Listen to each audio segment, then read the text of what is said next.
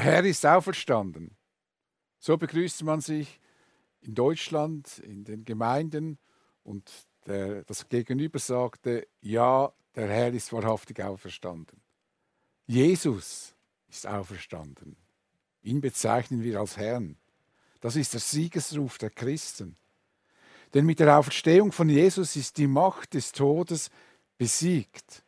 Die Auferstehung von Jesus ist für uns gewissermaßen die Garantie dafür, dass alle, die Jesus nachfolgen, auferstehen werden. Paulus schreibt das so. Christus ist von den Toten auferstanden.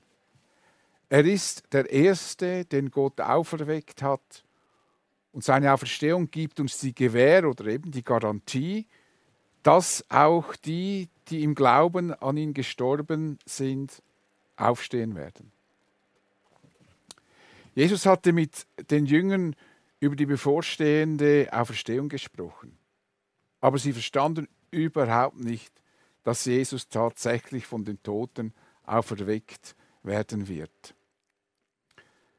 Später, oder hätten sie das verstanden, was Jesus ihnen erklärte, dann hätten sie sich vor das Grab hingesetzt und gewartet, bis Jesus aus dem Grab herauskommt.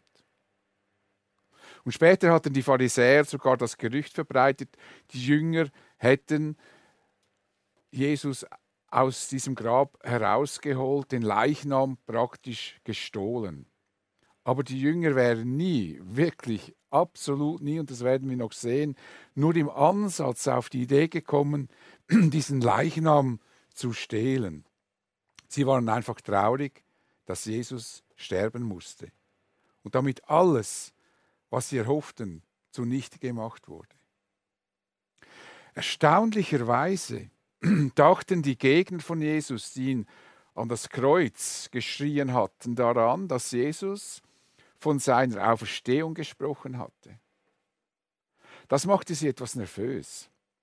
Und sie wurden nochmals beim römischen Statthalter Pontius Pilatus vorstellig und baten ihn, Herr, uns ist eingefallen, dass dieser Betrüger, ich muss sagen, jedes Mal, wenn ich diesen Vers lese, ärgere ich mich darüber, dass die es wagen, Jesus als Betrüger zu bezeichnen.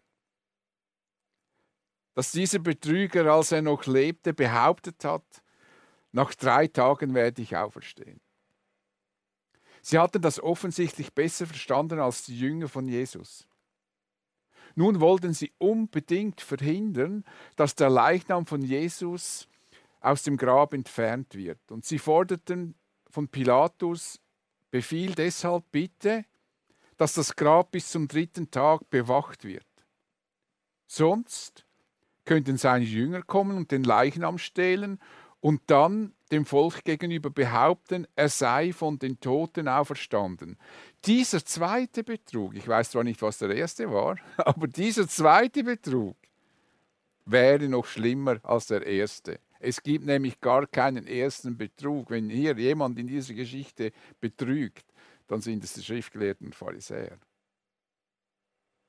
Offensichtlich wussten diese Männer, dass die Auferstehung von Jesus der Beweis dafür wäre, dass Jesus tatsächlich der Sohn Gottes ist, der durch das ganze Testament angekündigt wurde. Und deshalb wäre der Betrug, wenn, sie, wenn, wenn, wenn Jesus auferstanden ist und er wäre es nicht, noch größer, weil dann wäre der Beweis erbracht, dass Jesus der Messias ist. Also, aber diese hinterhältigen Leute äh, wollten das verhindern. Die Jünger wären zwar nie auf die Idee gekommen, Jesus aus dem Grab zu holen und etwas vorzutäuschen, aber diese Leute, sie hätten das tatsächlich getan. Mit der Frömmigkeit, die sie gegen außen zur Schau stellten, verbargen sie ihre herzlosen und hinterhältigen Vorhaben. Pilatus willigte ein und so ist vermutlich das Grab von Jesus eines der bestbewachten Gräber aller Zeiten. Aber diese Wachen konnten Jesus nicht an seiner Auferstehung hindern. Die Jünger waren sehr traurig und konnten einfach nicht begreifen, wie das alles geschehen konnte. Selbst nachdem sie gehört hatten, Jesus sei auferstanden, suchten sie ihn nicht, denn sie konnten sich einfach nicht vorstellen, dass das möglich sein sollte. Auch zwei Jünger ging es so, die Jerusalem verließen und sich auf den Weg nach Emmaus machten. Mit dem, was auf diesem Weg geschah, werden wir uns heute beschäftigen. Lesen wir zuerst, was Lukas in seinem Evangelium niedergeschrieben hat. Zwei von den Jüngern gingen nach Emmaus, einem Dorf, das zwei Stunden von Jerusalem entfernt liegt. Unterwegs sprachen sie miteinander über alles, was in den zurückliegenden Tagen geschehen war. Und während sie so miteinander redeten und sich Gedanken machten, trat Jesus selbst zu ihnen und schloss sich ihnen an. Doch es war, als würden ihnen die Augen zugehalten. Sie erkannten ihn nicht. Worüber redet ihr denn miteinander auf eurem Weg? fragte Jesus sie. Da blieben sie traurig stehen. Einer von ihnen, er hieß Kleopas, meinte, bist du der Einzige, der sich zurzeit in Jerusalem aufhält und nichts von dem weiß, was dort in diesen Tagen geschehen ist? Was ist denn geschehen? fragte Jesus. Sie erwiderten, es geht um Jesus von Nazareth, der sich durch sein Wirken und sein Wort vor Gott und vor dem ganzen Volk als mächtiger Prophet erwiesen hatte. Ihn haben unsere führenden Priester und die anderen führenden Männer zum Tode verurteilen und kreuzigen lassen. Und wir, wir hatten gehofft, er sei es, der Israel erlösen werde. Heute ist außerdem schon der dritte Tag, seitdem das alles geschehen ist. Doch nicht genug damit. Einige Frauen aus unserem Kreis haben uns auch noch in Aufregung versetzt. Sie waren heute früh am Grab und fanden seinen Leichnam nicht. Als sie zurückkamen, erzählten sie, Engel seien ihnen erschienen, hätten ihnen gesagt, dass er lebt. Daraufhin gingen einige von uns zum Grab und fanden alles so, wie es die Frauen berichtet hatten, aber ihn selbst sahen sie nicht. Da sagte Jesus zu ihnen, ihr unverständigen Leute. Wie schwer fällt es euch, all das zu glauben, was die Propheten gesagt haben? Musste denn der Messias nicht das alles erleiden, um zu seiner Herrlichkeit zu gelangen? Dann ging er mit ihnen die ganze Schrift durch und erklärte ihnen alles, was sich auf ihn bezog. Zuerst bei Mose und dann bei sämtlichen Propheten. So erreichten sie das Dorf, zu dem sie unterwegs waren. Jesus tat, als wollte er weitergehen, aber die beiden Jünger hielten ihn zurück. Bleib doch bei uns, baten sie. Es ist schon fast Abend und der Tag geht zu Ende. Und da begleitete er sie hinein und blieb bei ihnen. Als er dann mit ihnen am Tisch saß, nahm er das Brot, dankte Gott dafür, brach es in Stücke und gab es ihnen. Da, da wurden ihnen die Augen geöffnet und sie erkannten ihn. Doch im selben Augenblick verschwand er, sie sahen ihn nicht mehr. War uns nicht zumute, als würde ein Feuer in unseren Herzen brennen, während er unterwegs mit uns sprach und uns das Verständnis für die Schrift öffnete, sagten sie zueinander. Unverzüglich brachen sie auf und kehrten nach Jerusalem zurück. Dort fanden sie alle versammelt, die elf und die, die sich zu ihm hielten. Man empfing sie mit den Worten, der Herr ist tatsächlich auferstanden. Er ist Simon erschienen. Und da berichteten die beiden, was sie unterwegs erlebt und wie sie den Herrn erkannt hatten, als er das Brot in Stücke brach. Die beiden Jünger, die nicht zu dem Kreis der zwölf Jünger gehörten, sprachen mit großem Respekt über Jesus. Er hat sich durch sein Wirken und sein Wort vor Gott und vor dem ganzen Volk als mächtiger Prophet erwiesen. Aber das, was sie in den letzten Tagen erlebten, erschütterte sie zutiefst. Sie waren verwirrt und orientierungslos. Was macht man in solchen Zeiten? Man kehrt dorthin zurück, wo man sich auskennt. Man macht dort weiter, wo man abgebrochen hatte, falls dies möglich ist. Also sie machten sich auf den Heimweg, um ihr Leben so weiterzuführen, wie sie es sich gewohnt waren, bevor sie Jesus begegneten und ihm nachfolgten.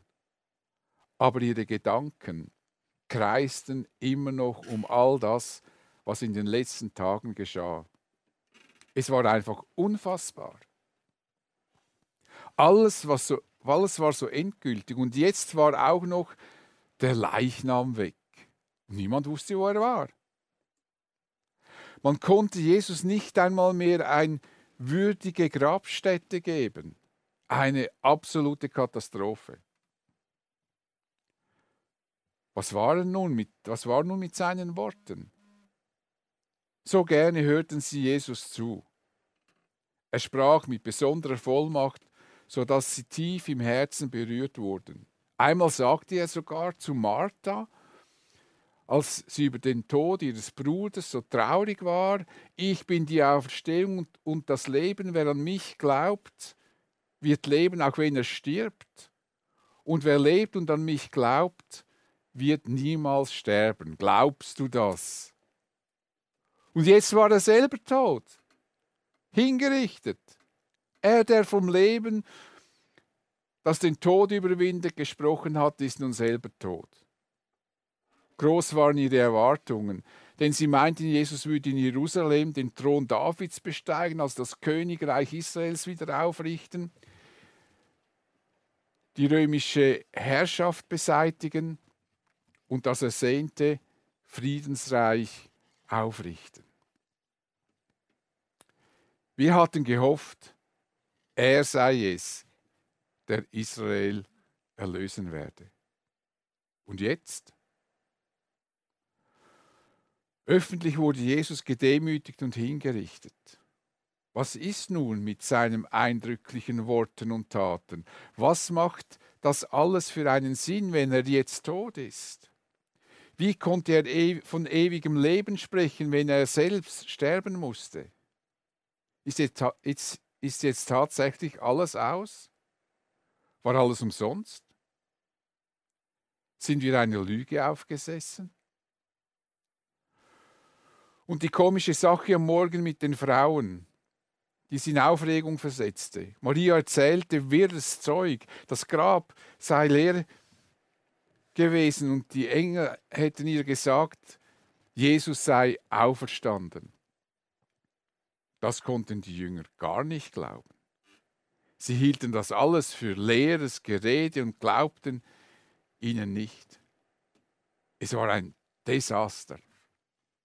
Mit Jesus starben ihre Hoffnungen, platzten ihre Träume. Statt an der Seite von Jesus sich über die Erlösung Israels zu freuen, mussten sie sogar um ihr eigenes Leben fürchten. Denn man wusste nicht, ob die Hetze gegen Jesus sich auf seine Jünger ausweiten wird. Wir können diese Männer verstehen. Wir können sogar ein bisschen nachempfinden, wie es ihnen zumute gewesen sein musste. Ihre Gedanken und Gefühle sind uns nicht ganz fremd. Wer hoffte nicht schon, Jesus werde in einer schwierigen Lebenssituation eingreifen und es geschah nichts. Wir vertrauten Gott von ganzem Herzen, beteten im Wissen, dass Gott nichts unmöglich ist, aber es geschah nichts, jedenfalls nichts, was wir erhofften und erwarteten. Wir oder unsere Freunde wurden von der Krankheit nicht geheilt, noch schlimmer. Wir beteten um Heilung und sie starben trotzdem. Vielleicht habe ich für einen Partner fürs Leben gebetet, aber da geschah nichts. Ich hoffte, Gott würde dafür sorgen, dass ich im Geschäft erfolgreich bin und befördert werde, aber man hatte mich übersehen.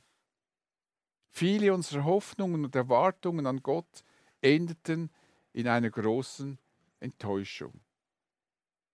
Das sind Erfahrungen, die viele von uns mit den Emmaus-Jüngern verbindet. Oft waren wir selbst verwirrt und orientierungslos und wollten aufgeben und sie zu unseren alten Gewohnheiten und, sie, und dann zu unseren alten Gewohnheiten zurückkehren. In eine Welt fliehen, die überschaubar und berechenbar scheint, in eine Welt fliehen, in der wir uns auskennen und die wir beherrschen.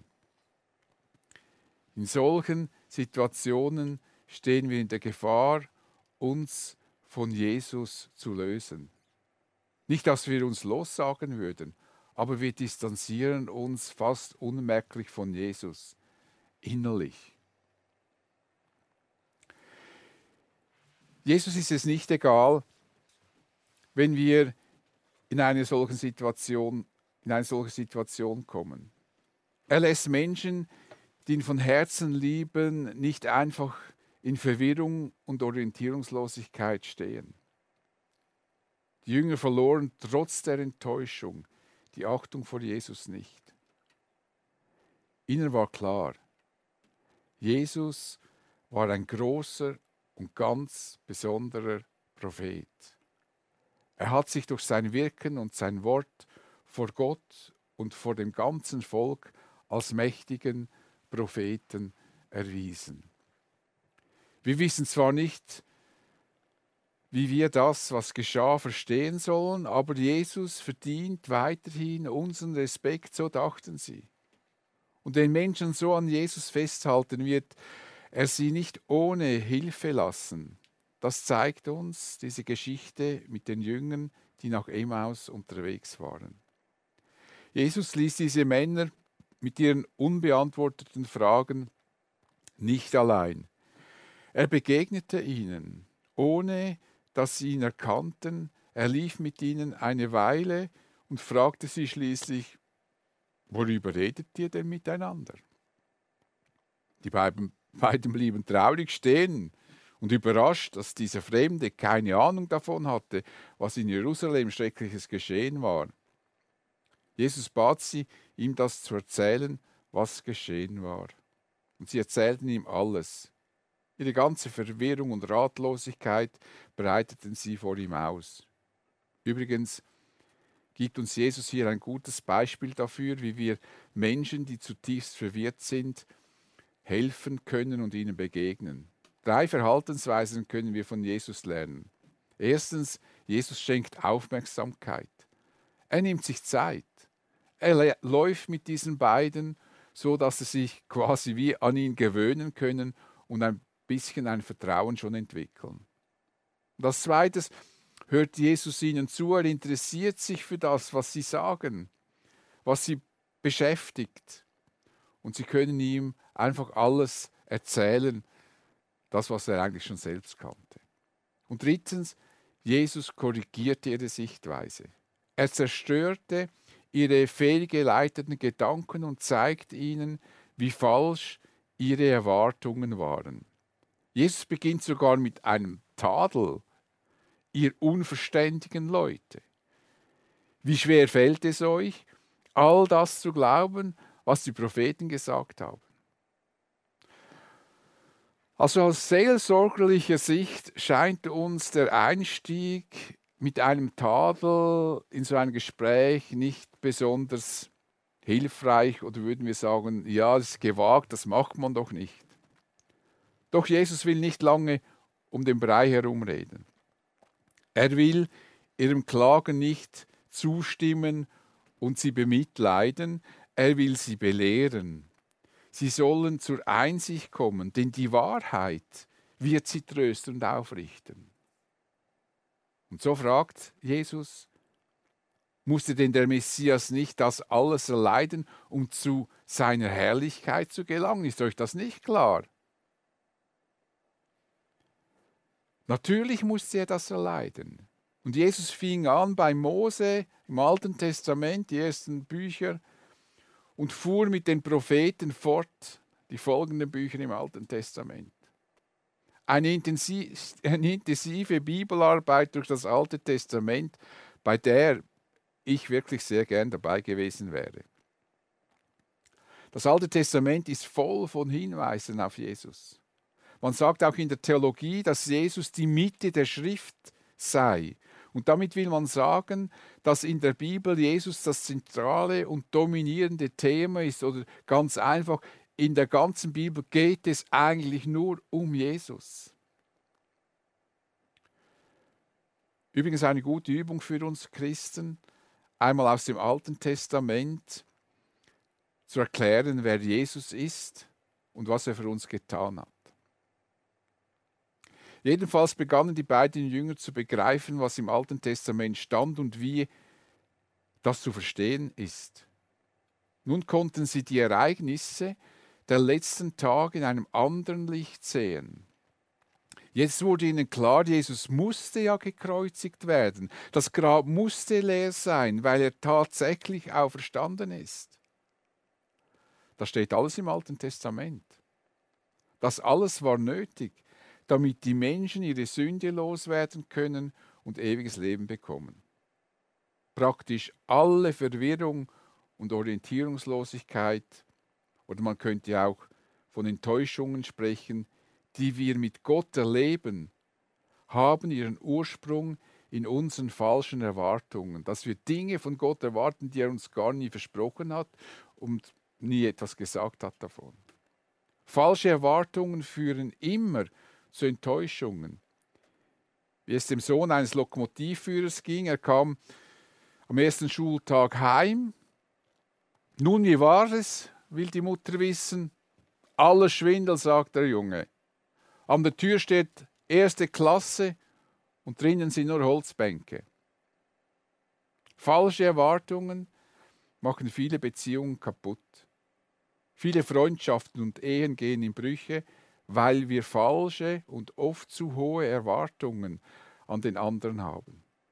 Falsche Erwartungen an Jesus kann unsere Beziehung zu ihm schwerstens belasten. Wir neigen dazu, nämlich das zu hören, was wir gerne hören wollen und das zu überhören, was uns nicht gefällt. Oder auf das Bibellesen bezogen könnte man sagen, wir neigen dazu, das zu beachten, was uns gefällt und das zu überlesen, was uns nicht gefällt. Das kann dazu führen, dass wir von Gott erwarten, dass er dafür sorgen muss, dass es uns gut geht, wir Erfolg haben, von Krankheiten verschont bleiben und möglichst schmerzfrei leben können. Aber das hat Gott nicht versprochen, nicht in dieser Welt. Wir müssen unsere falschen Erwartungen korrigieren, das tun wir am besten dadurch, dass wir die Bibel aufmerksam lesen, auch die schwierigen Abschnitte. Und Jesus hatte genau das getan. Aufgrund des Alten Testamentes erklärte er ihnen, was geschehen war. Eine gesunde Lehre, die auf der Bibel gründet, hilft uns zu einem Leben mit richtigen Erwartungen und wenig Enttäuschung. Nun, die Jünger waren tief berührt von dem, was ihnen dieser Fremde erklärte. Und als sie nun in Emmaus ankamen, tat Jesus so, als wollte er weitergehen. Das ist eine Besonderheit, die uns bei Gott immer wieder begegnet. Gott drängt sich nie auf, aber er lädt uns ein und er lässt sich einladen. Jesus wird nie jemanden zwingen, zu ihm zu kommen, aber er lässt sich gern einladen, wie hier von den Jüngern. Bleib doch bei uns, es ist schon fast Abend, der Tag geht zu Ende. Wenn du wie die Jünger eine Sehnsucht verspürst, mit Jesus zusammen zu sein, wenn du seine Nähe erleben möchtest, wenn du dein Leben mit ihm weiterleben willst, und es gibt nichts Besseres in dieser Welt, dann lade ihn doch ein, wie die Jünger. Jesus ist bereit, sich von dir einladen zu lassen. In der Offenbarung heißt es sogar, merkst du nicht, dass ich vor der Tür stehe, und das sagt Jesus, und anklopfe. Wer meine Stimme hört und mir öffnet, zu dem werde ich hineingehen und wir werden miteinander essen und mit ihm und, und ich mit ihm und er mit mir. Mit einem einfachen Gebet kannst du Jesus diese Tür öffnen. Er kommt aber nur dann, wenn du die Gemeinschaft mit ihm auch willst. Jesus ließ sich in das Haus bitten und er saß mit am Tisch. Er nahm das Brot, dankte und brach es. Und in diesem Moment wurde den Jüngern, wurden den Jüngern die Augen geöffnet. Plötzlich wurde ihnen klar, dieser Fremde ist Jesus.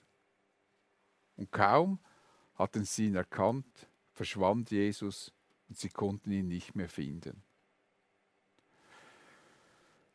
Nun könnten wir uns fragen, warum sich Jesus nicht gleich zu erkennen gab.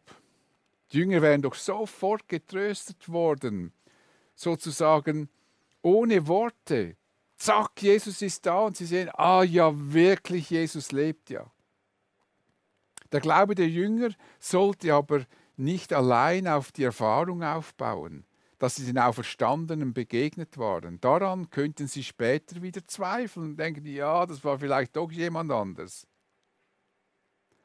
Das Wort, das, was Gott vorhergesagt und erfüllt hat, soll das Fundament ihres Glaubens sein.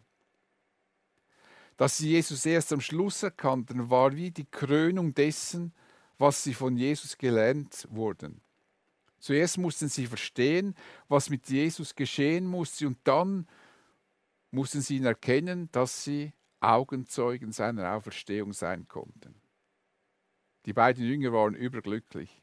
Jesus lebt. Das ist ja unglaublich. Jetzt konnten sie nicht einfach sich hinlegen und schlafen. Sie machten sich in der Dunkelheit auf den Weg zurück nach Jerusalem. Die anderen Jünger mussten unbedingt erfahren, was sie jetzt erlebten. Unverzüglich brachen sie auf und kehrten nach Jerusalem zurück. Dort fand, fanden sie alle versammelt, die Elf und die, die sich zu, ihren, zu ihnen hielten. Man empfing sie mit den Worten, der Herr ist tatsächlich auferstanden. Er ist Simon erschienen. Jünger werden sich riesig gefreut haben. Der Herr ist tatsächlich auferstanden. Wir können Jesus immer wieder als unseren auferstandenen und lebendigen Gott erfahren. Wir glauben an einen Gott, der lebt. Wir beten keine toten Götzen an. Wir müssen einzig und allein bereit sein, unsere falschen Erfahrungen, Entschuldigung, unsere falschen Erwartungen abzulegen, um mit richtigen Erwartungen zu leben. Dann werden wir auch von Jesus nicht enttäuscht werden. Nehmen wir uns die Zeit, um in der Bibel zu forschen, damit wir nicht mit falschen Erwartungen leben und ständig enttäuscht und frustriert sind. Jesus wird uns dabei helfen, so wie er diesen Jüngern geholfen hatte. Denn der Herr ist tatsächlich auferstanden. Bete mit uns. Herr Jesus, wir können es fast nicht begreifen und doch ist es wahr, du bist auferstanden. Du bist aus dem Grab herausgekommen. Das ist nicht eine Idee und auch nicht irgendwie ein, ein Symbol, sondern du bist wirklich herausgekommen und deshalb lebst du und deshalb haben wir einen Gott, der lebt und der mit uns unterwegs ist. Dafür möchte ich dir danken. Danken, dass du auch heute Menschen begegnen willst und dass du dich freust über jeden Menschen, der dich einlädt. Amen.